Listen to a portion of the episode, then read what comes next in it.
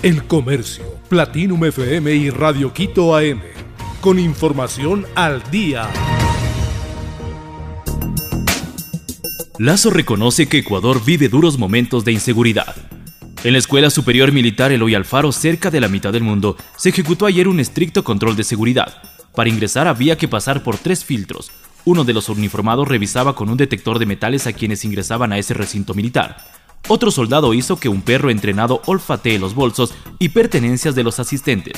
Este operativo se desplegó porque ministros, alcaldes, prefectos y gobernadores de todo el país asistieron al Encuentro Nacional por la Seguridad, convocado por el presidente Guillermo Lazo. Por primera vez, el gobierno logró reunir alrededor de 300 autoridades locales y así establecer acciones en conjunto para combatir la delincuencia. Desde las 10 de la mañana, los diferentes funcionarios de los gobiernos locales llegaron en camionetas o vehículos de alta gama, tras aprobar los filtros ingresaron al salón principal de eventos. Allí se reunieron con Lazo, a puerta cerrada. La finalidad era escuchar los planes y lineamientos que propone el gobierno central en materia de seguridad, llegar a consensos y aplicar esas estrategias en cada ciudad.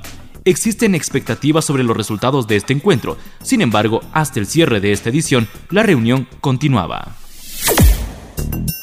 100 bomberos controlaron incendio en la bahía de Guayaquil. Un incendio de grandes proporciones ocurrió en el sector de la bahía en el centro de Guayaquil. La emergencia inició aproximadamente a las 22.20 del lunes 6 de junio.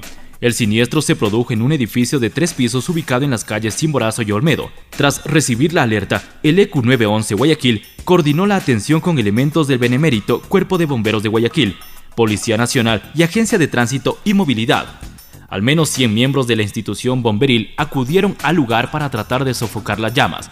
Para los trabajos de extinción se utilizaron dos carros escalera. A las 0 horas 18 de hoy, martes 7 de junio, confirmaron que la novedad estaba controlada. Sin embargo, continuaban los trabajos de extracción de humo y remoción de escombros. Por el momento, se desconocen las causas del siniestro.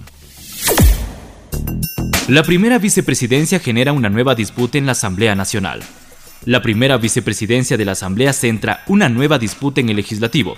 A una semana de que Virgilio Saquicela reemplazara a Guadalupe Llori en la presidencia, entre las bancadas aún no hay consensos para suplir esa vacante. Se trata de un puesto estratégico en el Consejo de Administración de la legislatura. Entre sus funciones está reemplazar al titular de esta función en caso de ausencia temporal o definitiva.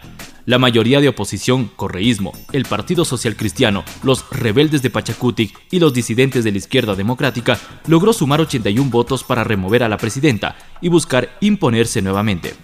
El primer escenario es que desde esas mismas fuerzas políticas se ocupe la primera vicepresidencia, para la elección se requiere de 70 votos, que es la mayoría absoluta, en el Pleno del Legislativo. En caso contrario, las negociaciones podrían abrirse a otras bancadas. Así celebró Johnny Depp la victoria en el juicio contra Amber Heard. Tras seis semanas de uno de los juicios más seguidos de los últimos años, Johnny Depp salió bien parado de sus problemas legales. El jurado de Virginia le dio la razón en la demanda por difamación que le impuso el actor a su ex esposa Amber Heard, el actor quiso celebrar la victoria en una gran fiesta que incluyó comida, licor y un salón privado. Dev llevó a 20 de sus mejores amigos al restaurante hindú Varanasi, ubicado en Birmingham, Inglaterra. Johnny, que se encontraba con su amigo Jeff Beck, pidió que cerraran el lugar para poder tener total intimidad solo con los suyos. Sin embargo, muchos fanáticos lo grabaron mientras entraba al restaurante.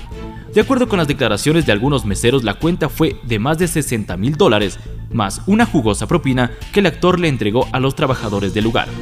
En sus redes sociales el restaurante publicó una serie de fotos de Johnny con amigos y otros empleados. El gerente del lugar, Mohamed Hussain, aseguró que la llegada de Johnny fue una sorpresa. Suspenden a José Francisco Ceballos como socio de Barcelona. José Francisco Ceballos, expresidente y jugador de Barcelona Sporting Club, fue suspendido por ocho años como socio activo de la institución amarilla. Así lo dio a conocer Rafael Verduga, presidente de la Comisión de Socios, este 6 de junio del 2022. A los nombres de las manos de Ecuador se suman los de José Miguel Pérez, Jorge Reynoso y Manuel Hacho, ex integrantes de la directiva del también ex ministro del Deporte en la presidencia de Rafael Correa. Las causales para la decisión tomada por la actual dirigencia encabezada por Carlos Alejandro Alfaro Moreno, quien también fue parte del mandato de Ceballos, son la mala inscripción del colombiano Sebastián Pérez en fase 2 de la Copa Libertadores 2019 y la no convocatoria a la Asamblea General de Socios Especial de carácter informativa en el mismo año. Verduga comentó que la decisión está vigente y en firme luego de que los afectados presentaran, no en todos los casos, las respectivas apelaciones. El comercio. Platinum FM y Radio Quito AM, con información al día.